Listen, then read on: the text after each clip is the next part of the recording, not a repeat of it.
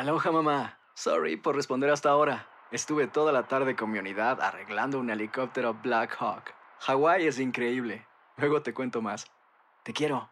Be All You Can Be, visitando goarmy.com diagonal español.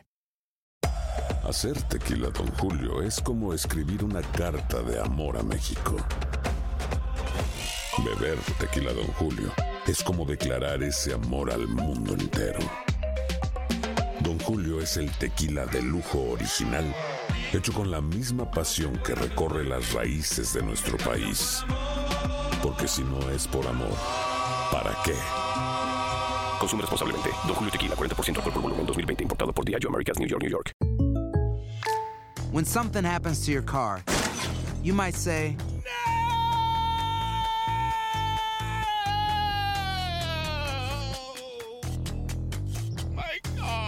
but what you really need to say is something that can actually help. Like a good neighbor, State Farm is there. And just like that, State Farm is there to help you file your claim right on the State Farm mobile app. So just remember, like a good neighbor, State Farm is there. State Farm, Bloomington, Illinois. Boost Mobile tiene una gran oferta para que aproveches tu reembolso de impuestos al máximo y te mantengas conectado. Al cambiarte a Boost, recibe un 50% de descuento en tu primer mes de datos ilimitados. O, con un plan ilimitado de 40 dólares, llévate un Samsung Galaxy A15 5G por $39.99. Obtén los mejores teléfonos en las redes 5G más grandes del país. Con Boost Mobile, cambiarse es fácil. Solo visita boostmobile.com. Boost Mobile, sin miedo al éxito. Para clientes nuevos y solamente en línea, requiere AroPay. 50% de descuento en el primer mes requiere un plan de 25 dólares al mes. Aplican otras restricciones. Visita boostmobile.com para detalles.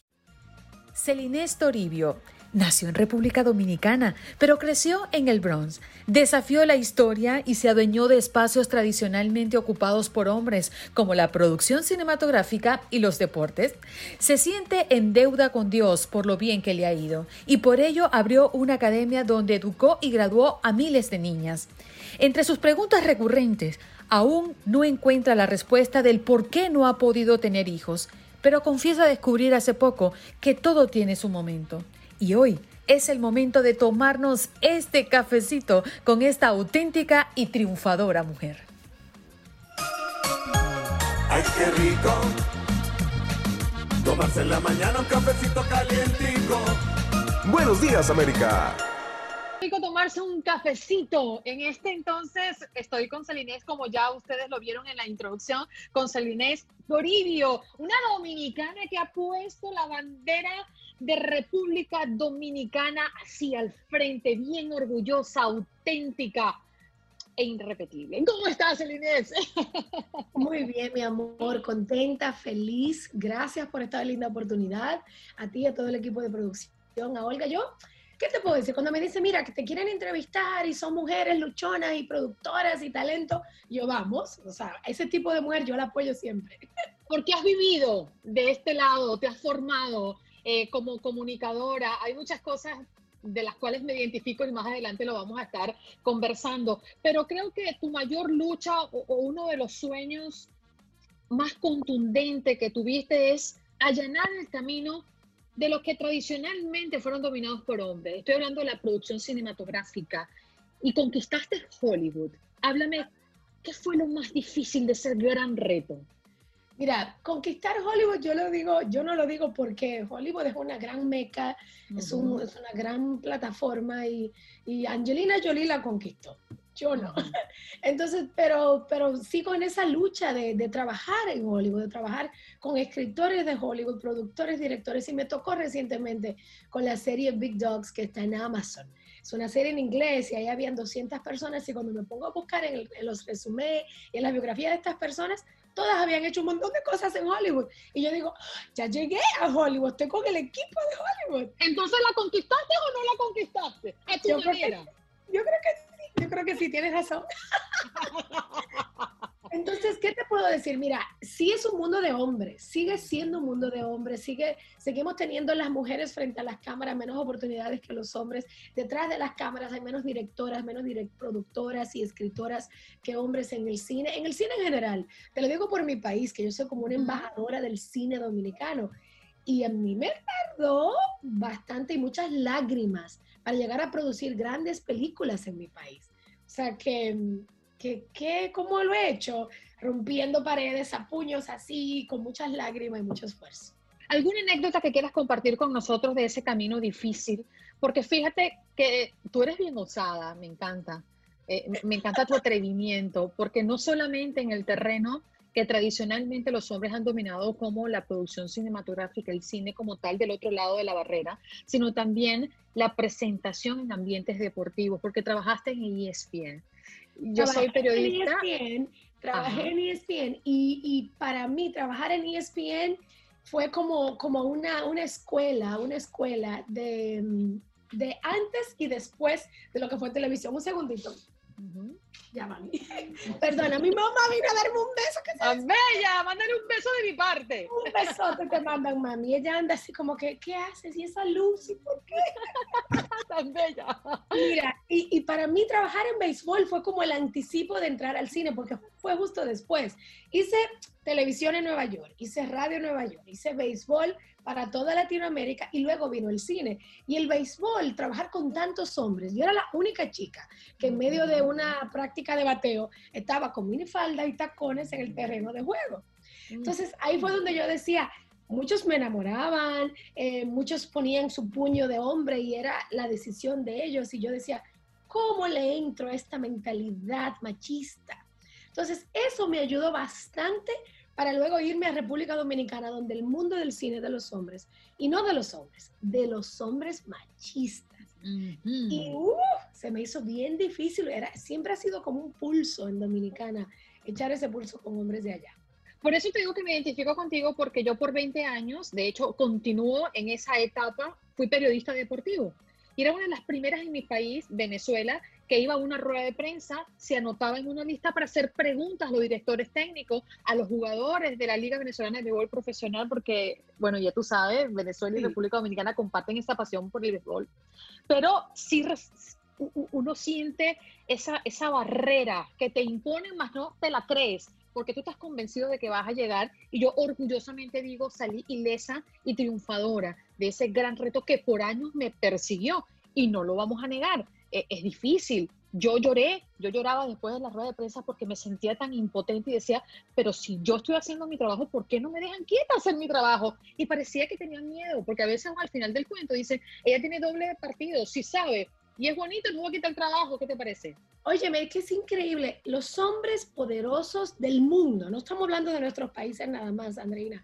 Los hombres poderosos del mundo no les gusta una mujer que se ve bien y que tiene cerebro es como que, es como que le choca e, esa combinación. Entonces, nosotras, en vez de echarnos a pelear tú a tú, cara a cara con ellos, tenemos que utilizar el cerebro que Dios nos dio y ese sexto sentido para ver cómo le entramos y que ellos entiendan que no estamos aquí para quitarte, estamos aquí para caminar a tu lado. Mira, Kamala Harris con Joe Biden. ¿Me entiendes? O sea, no es detrás de un hombre exitoso que está la mujer, es a su lado. Entonces, el hombre inseguro siempre ve a la mujer inteligente como competencia. Pero gracias a Dios hay hombres que no son inseguros y sí le dan la oportunidad a la mujer a que esté a su lado. Sí, fíjate, tú estás viviendo una época sumamente interesante, pero también estuviste bajo una estructura tradicional, hablando de los medios de comunicación, fuiste parte de esta familia y la eres. Eh, de Univisión, tuviste con El Gordo y la Flaca en Univisión 41 en Nueva York y cubriste eventos muy simbólicos para nuestra comunidad, como el Festival de la Calle 8, pero definitivamente estamos en una era donde la exposición digital hace una gran lucha por mantenerse allí y hablo de los medios tradicionales. ¿Cómo vives? ¿Qué tan fácil o difícil es llegar a las masas en medio de tantas opciones? Mira, es muy difícil, pero yo creo que cuando tú mantienes dos cosas, la calidad y la autenticidad, sea en tus redes sociales, sea en una cadena como Univision, que fue mi casa y sigue siendo mi gran familia. Univision, porque he estado bajo contrato con Univision y luego con la cadena de deportes. Y si mantienes la autenticidad y mantienes la calidad, es importante recordar que el público ya no es bobo, porque el público no, antes no tenía acceso y no podía rectificarte o verificar lo que le dices. O sea, tienes que tener control y estar presente de que tu palabra tiene poder. Como comunicador, hacer nuestro deber siempre comunicar la verdad y, y, ser lo más entretenida posible y enfocarnos en hacer nuestro trabajo. Y la cadena nos va a dar la oportunidad cuando nos toque. Cada quien tiene un, tiene un camino, un destino por seguir. Un tiempo. Sí, un tiempo. El tiempo que también le ¿eh? Perdona que te interrumpa. Eso que tú acabas de decir me costó, Andreina, aprenderlo casi 40 años. O sea, yo te juro que yo vine a aprender esto hace tres años, de que todo a su tiempo, yo no me puedo comparar con tu reloj.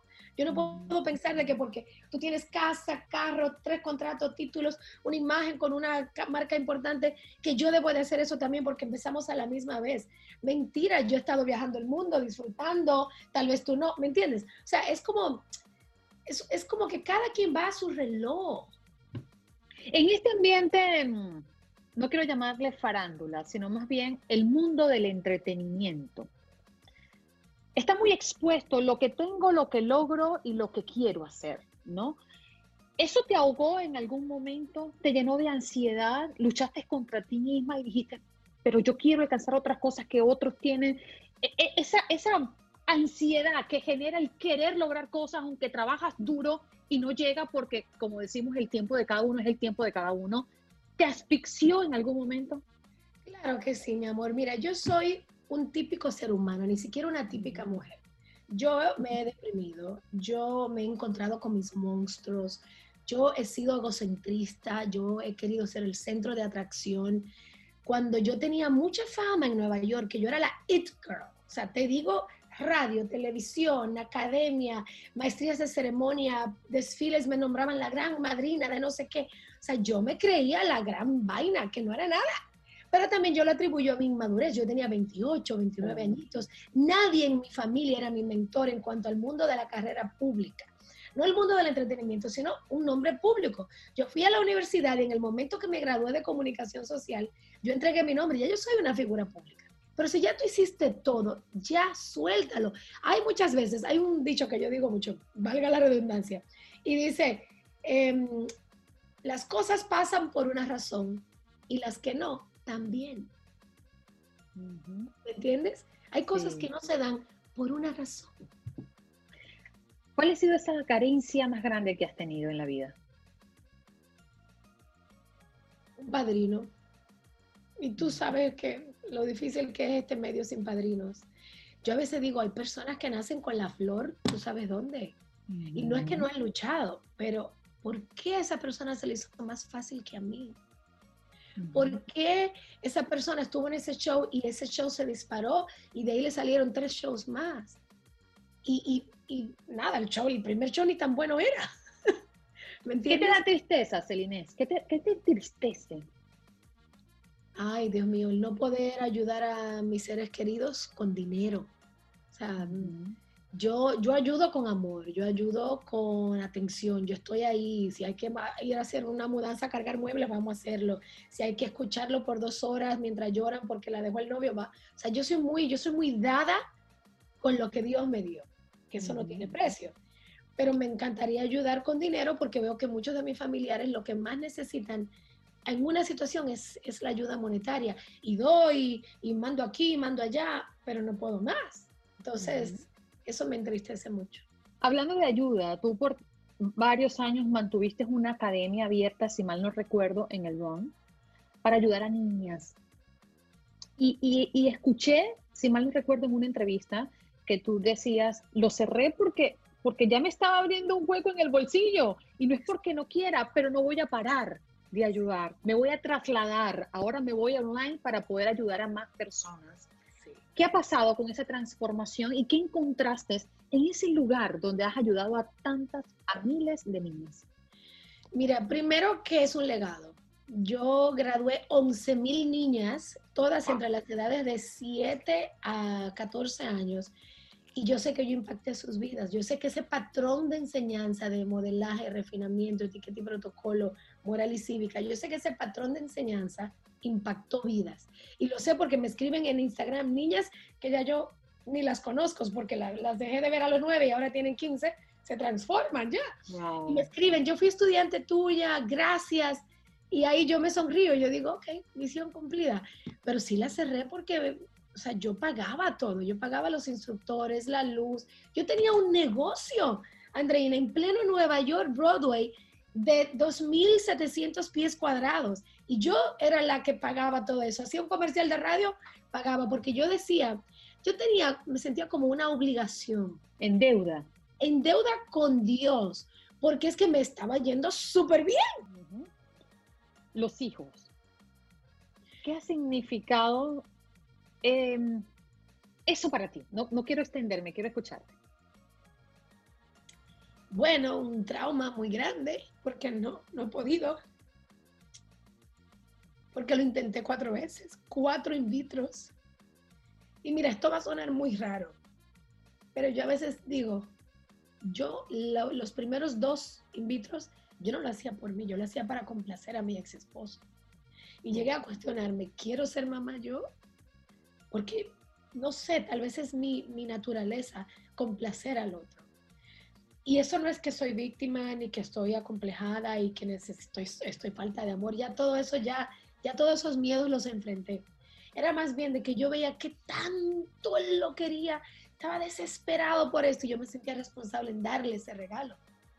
Yo lo veía más como el universo no me lo está dando ahora porque no estoy preparada para ser mamá. Él lo veía como que era la salvación del matrimonio. Y cuando yo entendí eso, yo me senté y le dije, divorciémonos porque no es, o sea, si no hay amor, nada salva un matrimonio. No pueden venir 14 hijos y lo que hace es que me vas a querer matar al otro día. ¿Me entiendes? Entonces, si tú me preguntas a mí los hijos qué son, para mí es una es un rompecabezas que le faltan piezas, porque yo no sé. Y como no se me dio, ahora mismo no sé si es que es mi destino. A lo mejor Dios, hay mujeres que mueren en el parto, a lo mejor Dios no quiere que yo pase por eso, quiere que yo siga viviendo y disfrutando la vida. O sea, tal vez no nací para ser mamá. No lo sé, no lo sé. Pero fíjate que me, hablaste de cuatro intentos, de los dos primeros, focalizada en ese momento complacer a tu pareja. Pero en esas otras dos oportunidades, ¿con, ¿con, qué te encontraste? Y hoy tienes una resolución alrededor de ese tema. Mira, en las últimas dos oportunidades me encontré con que quería llenar un vacío yo porque ya estaba en el proceso de separación. Y me llegó una etapa de tanto miedo, Andreina, porque yo, óyeme, hicimos un acuerdo, te estoy diciendo cosas muy íntimas, hicimos un acuerdo de que aunque ya nos separáramos, que lo intentáramos, yo le pedí que por favor lo intentáramos, porque yo no quería hacerme un in vitro de un libro. Yo decía, él es un hombre bueno, tiene buenos genes, él lo quiere mucho y yo también, entonces tengámoslo aunque no estemos casados y lo intentamos y no se dio, no se dio. Entonces ya ahí los dos segundos eran para llenar vacíos míos. Y yo me preguntaba, ¿será que soy muy persistente o será que no, no me rindo? O sea, o ¿cuál es el mensaje universo? ¿Debo de parar ya y aceptar tu voluntad, Dios, o seguir porque I'm not a quitter, no soy de las que se rinde? Y mira, cuando una mujer a los 40 años, yo tenía 39, empieza con esas encrucijadas y ve que el reloj y que ya se va el hombre con el que tú le dedicaste 10 años de tu vida, uy, yo no me quiero acordar de esas noches, de verdad. Yo no ni dormía, estaba muy, muy deprimida. ¿Y te has paseado por la opción de la adopción? Él no me dio esa oportunidad. Ahora que tengo nuevo nueva pareja y, y yo soy muy amiga de mi ex, lo amo como ser humano, ya nunca más como hombre. Em, y mi nueva pareja me dice, yo te quiero a ti, yo no, yo no, yo no estoy contigo por una máquina de hacer bebés. O sea, vivamos nosotros y si tú no puedes tenerlo, adoptamos más adelante, pero disfrutémonos. Acabamos de cumplir un año de relación. O sea, este chico es como más espiritual, él entiende que si no se ha dado, hay una voluntad mayor. Y, y hablamos de adopción, pero por ahora no. O sea, que vamos a ver qué pasa. Pero no sé, no sé. Esa es una parte como mujer que no se ha cerrado en mí. Que yo que soy productora y tengo las respuestas y, leo mucho, esa parte no tengo respuesta, no tengo conclusión, no ha cerrado el círculo. Pero lo más maravilloso que veo en ti es que eres sincera, sabes que no lo has cerrado e intentas vivir el momento en el momento en el que estás. Pero fíjate que tú acabas de decir una frase con mi ex me la trato bien, pero en cuanto a amor, ya no más. Así eres en el ámbito profesional cuando cierras una puerta no la vuelves a abrir? Mira, yo no soy extremista, yo, yo me he arrepentido, yo he pedido perdón. Yo no, a mí no me gusta el ser humano que dice, yo jamás voy a, a volver con esa persona o jamás diría esto de alguien. El ser humano está en constante descubrimiento propio.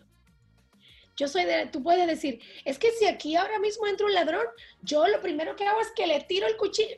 Mentira, ¿qué sabes tú? O sea, nada. El ser humano, hasta que no se ve en el momento, no sabe cómo va a reaccionar. Ahora te pregunto, ¿los caribeños y los latinos en el ámbito del entretenimiento en este país estamos de moda?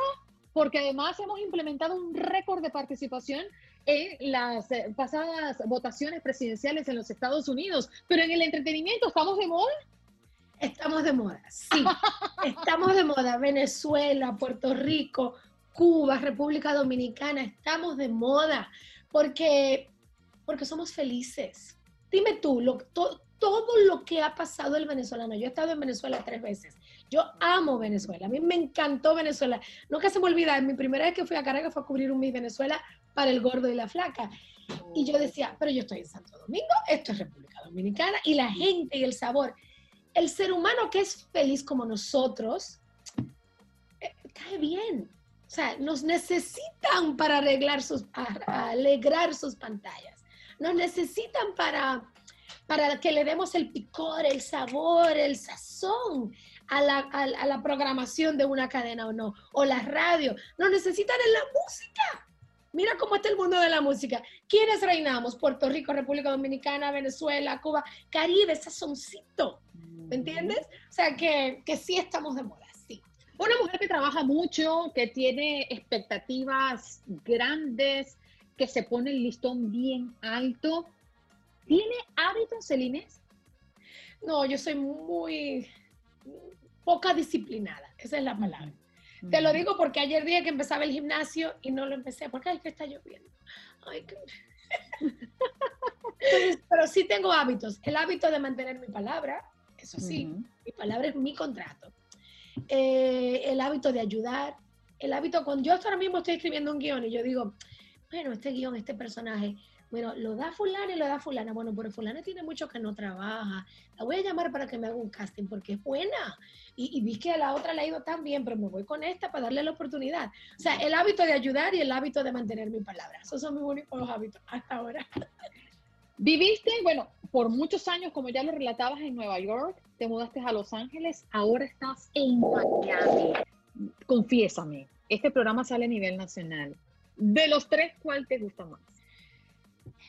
Yo le dije en una entrevista a otra persona hace mucho, hace como un año, y mira, tengo razón ahora que me mudé a Miami. Hay edades para cada ciudad. Cuando tú estás en tus teen, en tus 17 a 25 años, vive en Nueva York, para que aprendas, como dice mi padre, dónde que pica el peje. En pocas palabras, ¿dónde es que te muerde el perro? ¿Me entiendes? Como que Ahí hay que pasar frío, trabajo, coger tu tren, estar en peligro porque un homeless o no te quiere atacar. O sea, yo pasé todo eso en Nueva York y ahí es donde tú creas tu, tu rutina de trabajo. Nueva York se va a trabajar. Luego es bueno que te mudes a Los Ángeles para que te vuelvas más, más presente y más, tengas más, más conocimiento de lo que es la naturaleza y el comer green y montar, irte hiking a la montaña y a mis, tus 28, de los 28 a los 35, 38, vive en Los Ángeles, persigue tus sueños en grande, que es donde tienes esa energía y estás tomando cursos. Pero ya después de los 45 años, múdate a Miami, que es donde todo el ambiente es familiar, los restaurantes con sombrillitas afuera, tú ves una mamá con el coche, el supermercado, todo el mundo es nice y tú haces tu filita. Viste, es como que es por etapas cada ciudad. Oye, Celina, vamos a tocar otro punto que me imagino es un punto bastante sentido, emotivo para ti. Antes de entrar a, la grabación de este cafecito, me hablabas de tu mamá, que recientemente ahorita la llevaste al médico a chequearse. Ella tiene Alzheimer y, sabemos, para las personas que conocemos un poco de esta enfermedad, que es una enfermedad sumamente eh, emotivamente dolorosa, ¿no? Porque lo único que se supone llevamos a la vejez son nuestros recuerdos y ellos lo van perdiendo poco a poco. ¿Cómo has vivido, cómo has tenido que lidiar con, con esta situación, pues tratándose de, de, la mujer que más quieres en la vida? Qué bueno que me preguntes, porque todo el mundo me pregunta por ella y pocas personas me preguntan por mí. ¿Cómo me siento yo llevando este proceso? Porque mm, yo tengo que tener sanidad mental, yo tengo que armarme de paciencia, em, buscar y elegir la felicidad a diario, porque sí duele mucho cuando ves a un ser querido que, que se quema cocinando y después de que tiene la quemada de que, ah, ¿qué sería? O sea, te da miedo, te da mucho miedo de no estar ahí a todo momento. Y ahí es donde yo, digo, ahora entiendo por qué no tengo hijos. Tal vez es que me toca cuidar esta primero, ¿entiendes? Que se pierden los papeles. Y mm, ha sido muy difícil, especialmente por el tipo de mujer que era, independiente, luchona y lo hacía todo, no sé qué.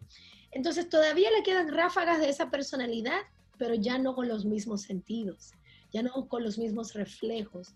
Y ahí es donde se cae, se quema, eh, pone lo que va en la estufa en la nevera. Es como que, entonces ha sido un gran, gran reto y hay que cuidarla. Duerme como niños, llegamos, se acostó, se despierta, no quiere beber agua, tengo que forzarla a que beba agua. Es una bebé, se vuelve en bebé. Y eso me ha enseñado tanto, Andreina, a yo vivir mi momento yo también. O sea, yo cumplo con mi deber de hija y doy amor y paciencia. Pero cuando me voy de vacaciones, que lo hice recientemente, yo dije, se acaba el mundo mañana y muero feliz. Fui responsable con los seres que quiero y estoy gozando mi vida hoy, hoy que estoy viva y hablando contigo, estoy presente contigo. Porque el mundo es muy, la vida es muy corta y nos lo enseñó ahora, el, el, el COVID-19 nos lo enseñó. ¿Y ha sido esta enfermedad la que te ha pasado ese switch? ¿O eso viene de antes? Es decir, vivir tu momento, el entender que hay cosas inesperadas porque nadie se espera un Alzheimer, además es una enfermedad que todavía no, no, se conoce por qué está allí. Pero fue eso, Celinés, que te hizo pasarte el suyo y decir, tengo que vivir el momento. Mira a mi mamá, los momentos que ella vivió ya ni los recuerda, en cierto modo. ¿Qué, sí, ¿qué es lo que pasa? ¿Una transformación Sí, ha sido eso. Mami, mírala acá. Mami, mírala acá. Ya está buscando algo. Mami, aquí está. Ha sido eso. Ha sido eso. Em, es que despertarse y dormirse viendo, viendo cómo se te va lo más preciado que tienes, que son tus recuerdos. Eso, eso es retante. Em, que yo le pueda decir ahora, mami, no, no hagas bulla no, o sea, es como que entiende, pero no entiende porque cierra la llave y luego vuelve y la abre. Yo, no sé, sí, eso me ha ayudado a abrir los ojos a vivir el presente. Y a veces lloro, Andreina, porque yo digo, ¿y por mí quién lo va a hacer? O sea, ella estuvo dos semanas en un hospital. Mami, cierra la llave, porfa, ciérrala, ciérrala la llave. Ay, Dios mío. Que tú veas la realidad. Hemos visto durante esta entrevista una mujer guerrera, decidida, emotivamente alocada, que no suene mal, emotivamente que deja que todo le fluya y lo vives minuto a minuto. Pero me imagino que dentro de esa cordialidad, esas ganas de ayudar, esa generosidad que te invade, hay un lado de ti que te enfurece cuando cosas puntuales pasan. ¿Cuáles son esas cosas puntuales donde tú dices, me vuela la cabeza? Eh, cuando me meten el pie para que un proyecto no se me dé, cuando hablan de mí y juzgan, yo no sé las cosas que tú estás pasando, nadie sabe por lo que yo estoy pasando para juzgar. Ah, ¿Qué te puedo decir? Cuando me irrespetan, sabiendo que yo hice algo con buena intención o no lo valoran. Mira, hay una amiga mía que dice que el malagradecido se puede morir. Yo no soporto las personas malagradecidas. No las soporto. Entonces, para mí es como que ah, eso, eso me, me, saca. Y yo he llamado a otra persona a decir, mira, tú dijiste eso, pero vergüenza debe de darte después de lo que hizo por ti, papá. O sea, no, no soporto el mal agradecimiento.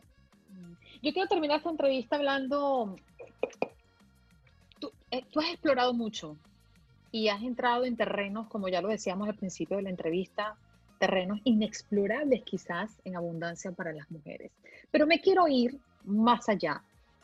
Quiero hablarle al inmigrante hispano que llega a este país con una maletica, con el corazón en la garganta, quizás dejando a sus hijos y a sus mujeres en otros países para hacer algo de dinerito para mandarle para que coman. Por ejemplo, en mi país pasa mucho, lamentablemente, que con cuatro horas de trabajo puede alimentar a cuatro personas en Venezuela durante un mes.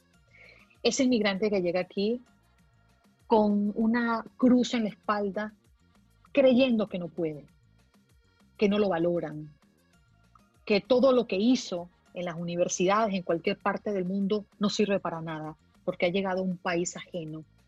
¿Qué puedes decirle tú a esos hispanos que te corren por las venas porque eres dominicana a propósito de la desilusión y a propósito de sentirse solo en un país donde a muchos de ellos lo han maltratado de manera cruel?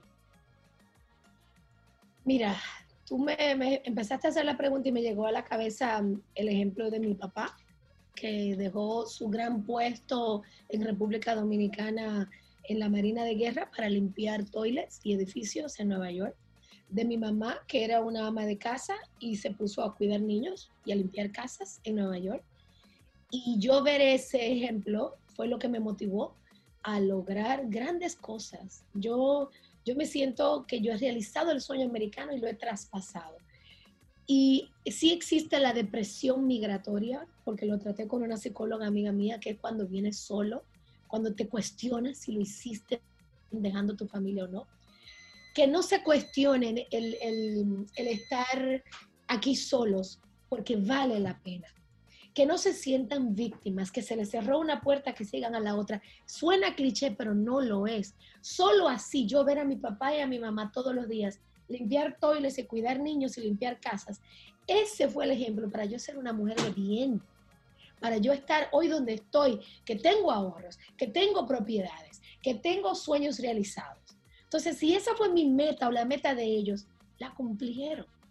No se den por vencidos y piensen que tienen aquí la bandera de su país en cada acción. Es un camino y un segundo lo que necesitamos para ir para la izquierda o para la derecha, para hacer el bien o hacer el mal. Entonces ahí decidan, piensen en todo lo que va a repercutir esa decisión. Detenerse a pensar, detenerse a mirar. A veces no, las pasamos, eh, corriendo por lo que queremos. Y no recuerdo en este momento en qué libro lo leí, pero lo que leí en ese momento me llegó y siempre lo tengo presente. Disfruta el camino, porque siempre estamos ansiosos de llegar a ser doctores, de conquistar ese puesto de trabajo, llegar a Univisión porque quiero trabajar en esta cadena poderosa, increíble, pero resulta que cuando estás allí quieres otra cosa, compras una casa y quieres un carro, y cuando, pero cuando vas teniendo todo eso no lo disfrutas, no, no te sientes vivo, sino que te sientes en una carrera constante. Y eso lo leí en un libro y eso me marcó. Y yo disfruto todos los días de la vida, inclusive este momento que esta cadena como Univisión y gracias a una producción me dio la oportunidad de conocerte a través de esta pantallita y ojalá exista la posibilidad de poder darte un abrazo después de esta pandemia, porque eres un ejemplo para muchas personas que sienten tan lejos esos sueños que ni siquiera intentan alcanzarlos. Y creo que eso es lo más triste que puede haber en alguien, la desesperanza y el creer que no puedes nunca hacer nada. Gracias por darnos estos minutos. ¡Tan bella! Gracias, mi amor, un gusto. Felicidades, tú también eres una gran mujer y me encanta tu esencia. Y eres tremenda entrevistadora, ¿eh? Me sacaste vainas. y tú eres muy buena porque me hiciste llorar. Yo casi nunca he vuelto. Hermosa, Dios te bendiga. Sigue luchando por tus sueños. Y qué, qué bonito empezar mi día así. bueno, entonces este cafecito en nombre Se llevó la taza a mi mamá porque a ella le gusta una taza específica. Ustedes no se dieron cuenta. En toda esta entrevista ella ha estado preparando un desayuno y se oyen ruidos y todo. ¿Y yo qué hago? Le dije, mira, no, por favor, no moleste. No, ella vino como si nunca le dije nada porque lo olvidó. Y ahí está, y se llevó mi. No pasa nada. Fue increíble verte en acción, en tu cotidianidad. un abrazo, mi amor. Gracias. Gracias, mi amor, un beso. Ay, qué rico. Tomarse en la mañana un cafecito calientico. Buenos días, América.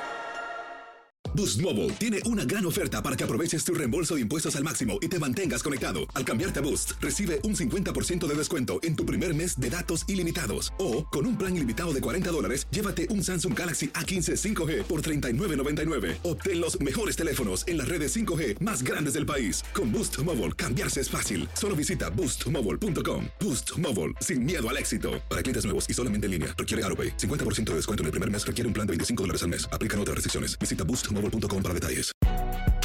Si no sabes que el Spicy McCrispy tiene Spicy Pepper Sauce en el pan de arriba y en el pan de abajo, ¿qué sabes tú de la vida?